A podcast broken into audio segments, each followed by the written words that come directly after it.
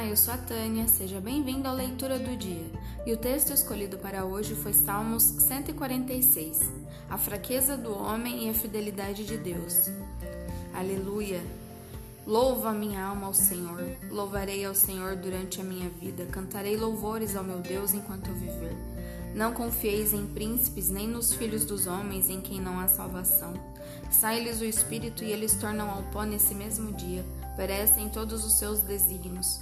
Bem-aventurado aquele que tem o Deus de Jacó por seu auxílio, cuja esperança está no Senhor, seu Deus, que fez os céus e a terra, o mar e tudo que neles há e mantém para sempre a sua fidelidade, que faz justiça aos oprimidos e dá pão aos que têm fome.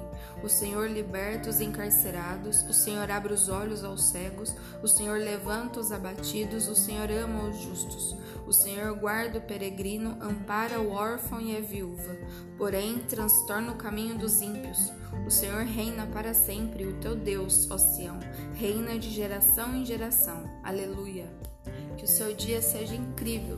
Que Deus abençoe a você e a mim. Até a próxima. Tchau.